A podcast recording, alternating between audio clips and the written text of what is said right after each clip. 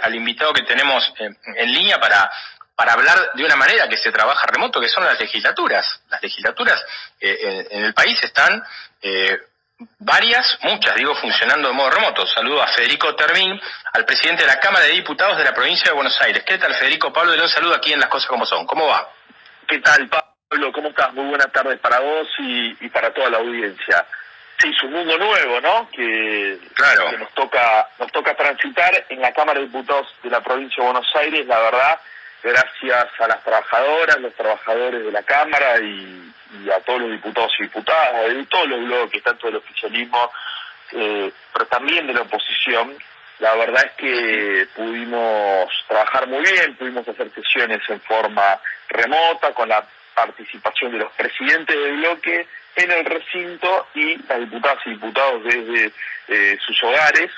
Eh, muchísimos diputados en la Cámara de la provincia son del interior de la provincia, donde hay muy poquitos casos, entonces nos parecía que era muy importante, eh, bueno, en términos de, de, de, de cuidar eh, ante una situación tan complicada como la está viviendo, poder sesionar en forma remota, tener las condiciones, y la verdad que rápidamente nos adaptamos a esa modalidad y bueno, viene saliendo todo muy bien.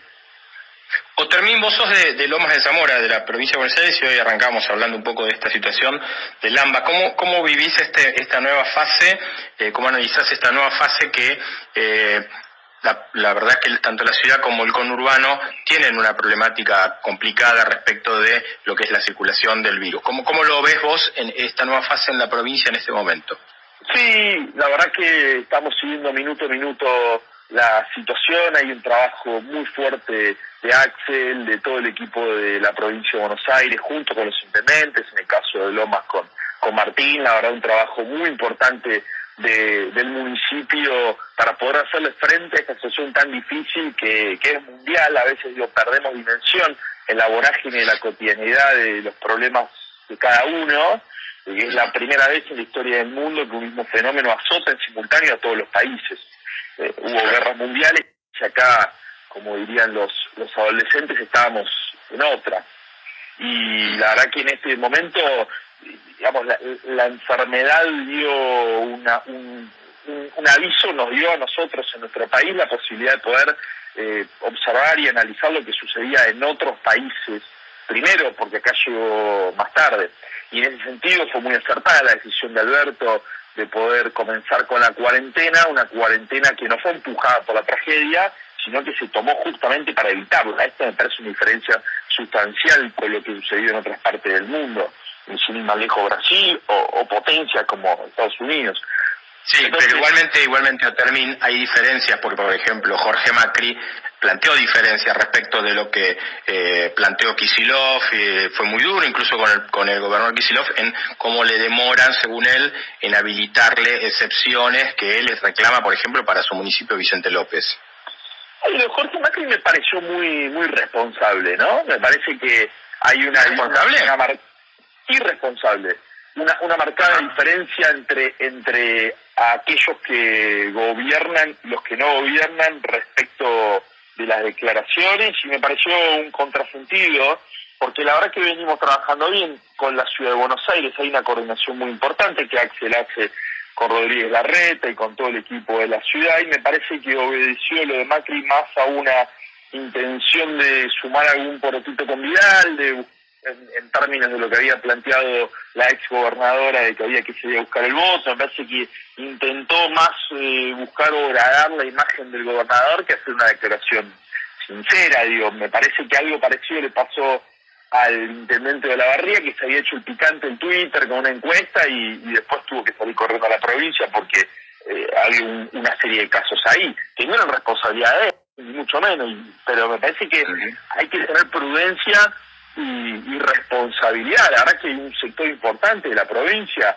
no sé, el caso de, de Neti, por ejemplo, que es de otro partido político, pero que es un vecino nuestro, lo vemos que están eh, consustanciados con la idea de poder trabajar en equipo y no buscar una diferencia política mínima. Yo puedo comprender la angustia eh, que sienten eh, los ciudadanos a pie después de tantos días de, de, aislamiento, de cuarentena, los comerciantes, una situación económica totalmente complicada. Me parece que aquellos que tienen la responsabilidad de gobernar tienen que ser eh, responsables, porque tratar de dejarlo a Axel del lado del policía malo, que, a ver, Axel es economista y cuando asumió en diciembre del 2019, que hoy parece que fue ese diciembre de 1984, es decir, hace mil años, tenía un eje marcado clave en la provincia respecto de la producción, de las pymes, de la industria, del comercio, los pequeños productores de campo, digamos, nadie más que él entiende la importancia de la economía.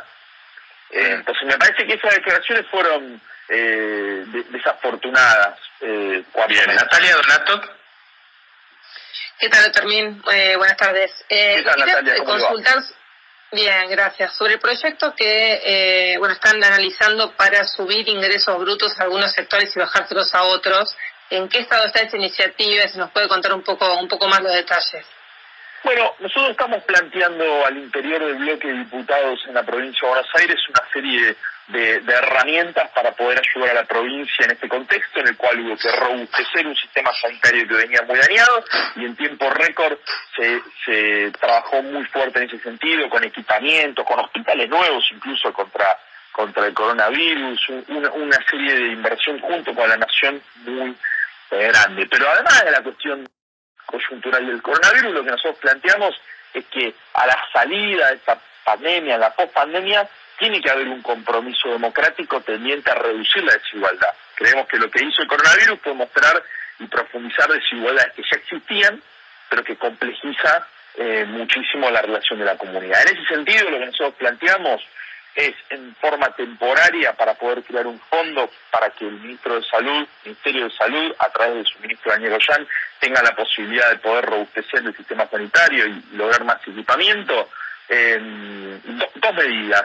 En primer lugar, eh, aumentar los ingresos brutos a aquellos sectores que vienen teniendo ganancias muy importantes en los últimos años, como son los bancos.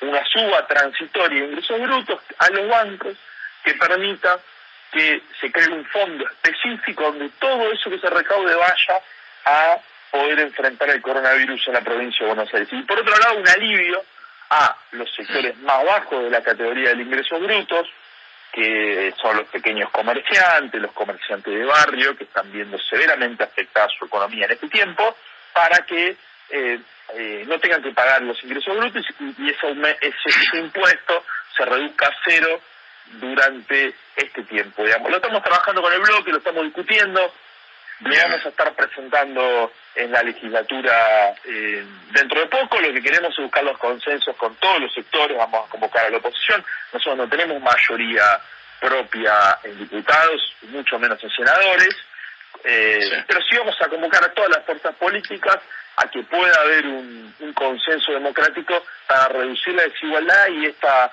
idea, este proyecto de ley se inscribe en ese sentido.